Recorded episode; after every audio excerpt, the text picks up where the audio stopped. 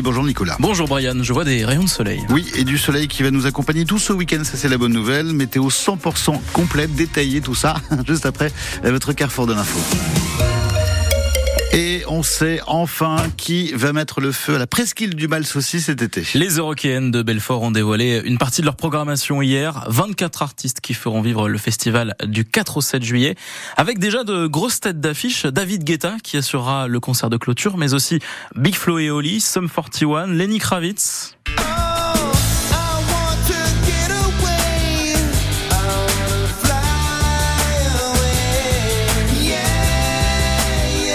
Parmi les noms euh, annoncés aussi de, de grands noms du rap avec euh, Caris et Gazo. Jusqu'à ce que je taille.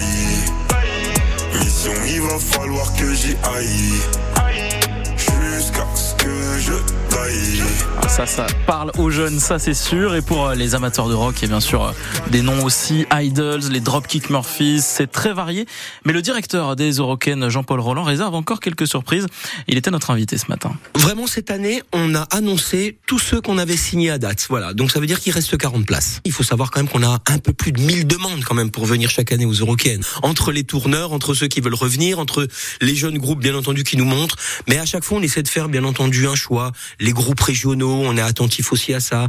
Aux nouveaux groupes, aussi être un peu paritaire, et, etc., etc. Alors Jean-Paul Roland, directeur euh, des Euroken, vous me dites, vous avez déjà annoncé tout ce que vous avez signé. Il n'y a pas encore quelques petits noms que vous auriez encore regardé dans votre besace? Il y a un grand nom là qui peut-être arrivera entre aujourd'hui et demain. Voilà. Donc euh, de, de, rock. Rock, voilà. rock américain. Ouais. Ah, écoutez, je veux pas vous dire américain, bien sûr, mais le rock c'est un peu américain quand même. Oui, oui. Un festival qui sera un peu plus cher cette année. Le prix des billets à l'unité passe en effet de 62 euros à 65 euros par jour. 69 pour le concert de David Guetta le dimanche. Ouverture de la billetterie tout bientôt. C'est à 13 heures aujourd'hui. Le dixième jour du procès en appel de Nicolas Zepeda s'est ouvert ce matin. Rejugé pour l'assassinat de son ex-petite amie Narumi Kurosaki, disparue en 2016 à Besançon. La personnalité de l'accusé a été passée au crible hier devant les assises de la Haute-Saône à Vesoul. Les experts se sont opposés. La défense dépeint un homme ordinaire, tandis que l'autre expert parle d'un manipulateur dénué d'empathie. Nicolas Zepeda n'a pour le moment pas encore été entendu. Des coups de pinceau pour dénoncer les coups de poing. C'est le sujet d'une fresque inaugurée cet après-midi à Sainte-Suzanne, baptisée La Voix des Gilets Roses, du nom de l'association qui lutte contre ces violences. Œuvre de 5 mètres de long, peinte par des bénévoles du CCS de Montbéliard et Grand Charmont. Peinture collective donc, avec l'aide de l'artiste Lina Kay, installée à Sainte-Suzanne. Louise Joyeux, vous avez pu vous rendre dans son atelier. Ça sent la peinture et partout il y a des bombes de couleurs. Ça y est, la fresque prend forme. C'est la première fois que Valérie réalise une œuvre d'art. On a laissé sortir ce côté créatif et ça fait énormément de bien. La fresque à la base elle était vide et maintenant elle se remplit petit à petit avec les mots, avec les couleurs. On ressort le meilleur de nous-mêmes. La fresque représente une Marianne, drapeau français à la main et une femme de dos qui tient son enfant.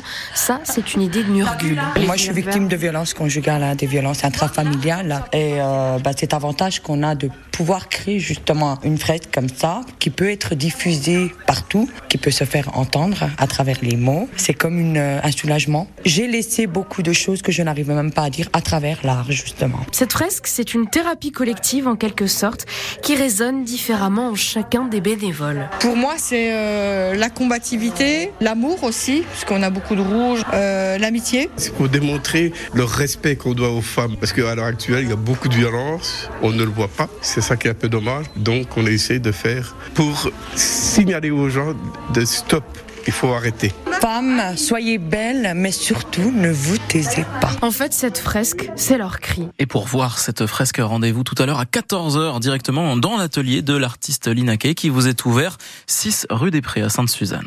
Du foot avec un duel régional pour finir l'année en beauté. Sochaux défie Dijon sur ses terres ce soir. Les deux équipes se partagent la sixième place du classement national. Les footballeurs bourguignons sont en forme, invaincus depuis deux mois. Ils viennent d'ailleurs de battre le leader, le Red Star. Nos jaunes et bleus eux, comptent beaucoup d'absents, notamment le défenseur central Thomas Fontaine, on vient de l'apprendre. Mais pour le défenseur Arthur Vitelli, Sochaux a tout de même un coup à jouer.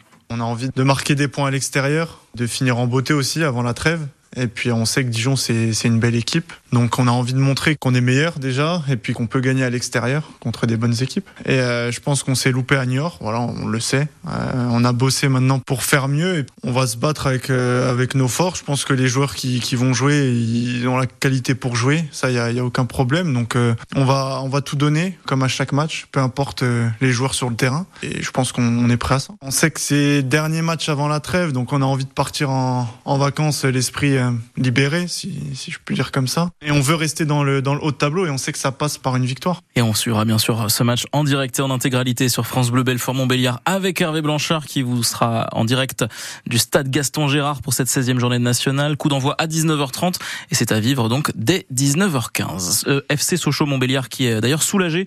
Aucune sanction n'a été prise à l'encontre du club. Hier, la direction des jaunes et bleus avait rendez-vous avec la DNCG, le gendarme financier du foot.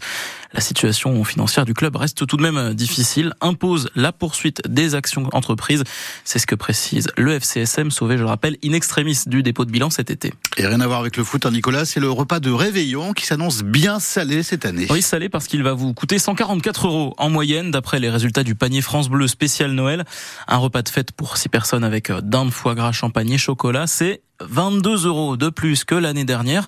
Et c'est pour ça que les clients se détournent des produits premium Théo Huard. Moins 40% de ventes sur le foie gras en deux ans, moins 30% sur les champagnes, moins 16% sur le saumon fumé.